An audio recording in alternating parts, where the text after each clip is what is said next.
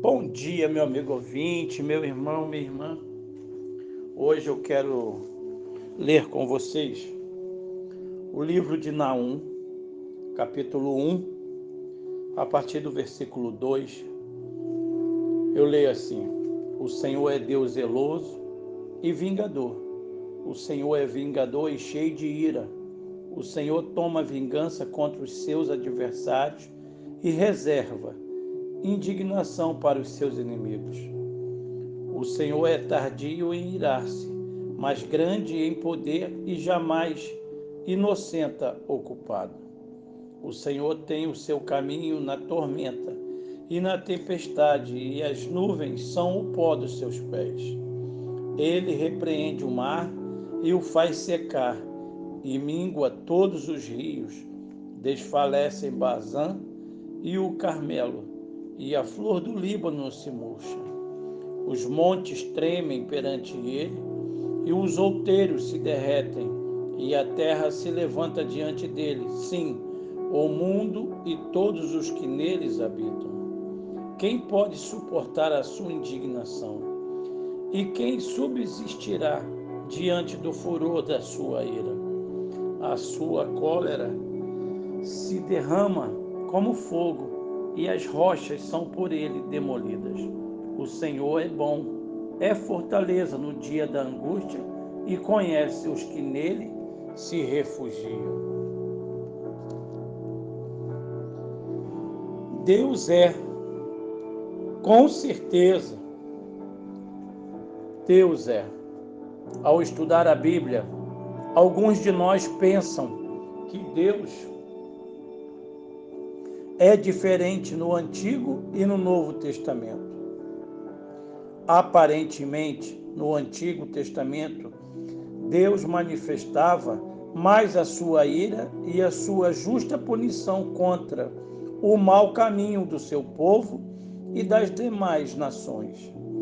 Mas quando estudamos mais a fundo, encontramos muitas provas de que, mesmo naqueles dias passados, Deus já manifestava sua bondade para com os homens. Deus expulsou Adão e Eva do jardim do Éden, mas foi bondoso e misericordioso ao fazer-lhes roupa adequadas com a pele de um animal. Deus executou o juízo sobre uma geração completamente depravada e corrupta, mas não exterminou a humanidade dando a Noé a tarefa de providenciar um novo começo depois do dilúvio. Deus atendeu às súplicas dos israelitas, libertando-os da escravidão do Egito. Depois, continuou fiel, dando a terra prometida a Israel, apesar da incredulidade do povo. E ainda poderíamos citar muitos outros exemplos da bondade de Deus. Por não conhecê-lo bem, acabamos julgando seu caráter de forma errada.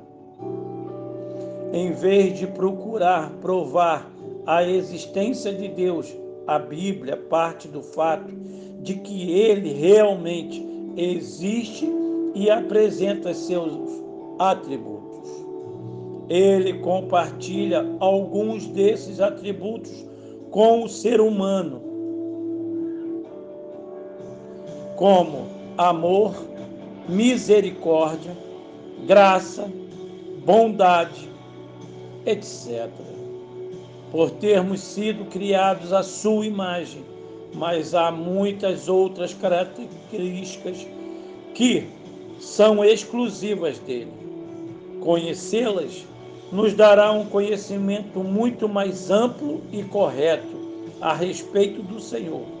Por exemplo, sua onipresença, onipotência e onisciência nos tornam gratos e submissos. Sua transcendência, o fato de ser diferente e independente da sua criação, nos torna humildes, ele é também eterno e imutável. E isso nos dá segurança e consolo, apesar das dificuldades e das nossas próprias insuficiências.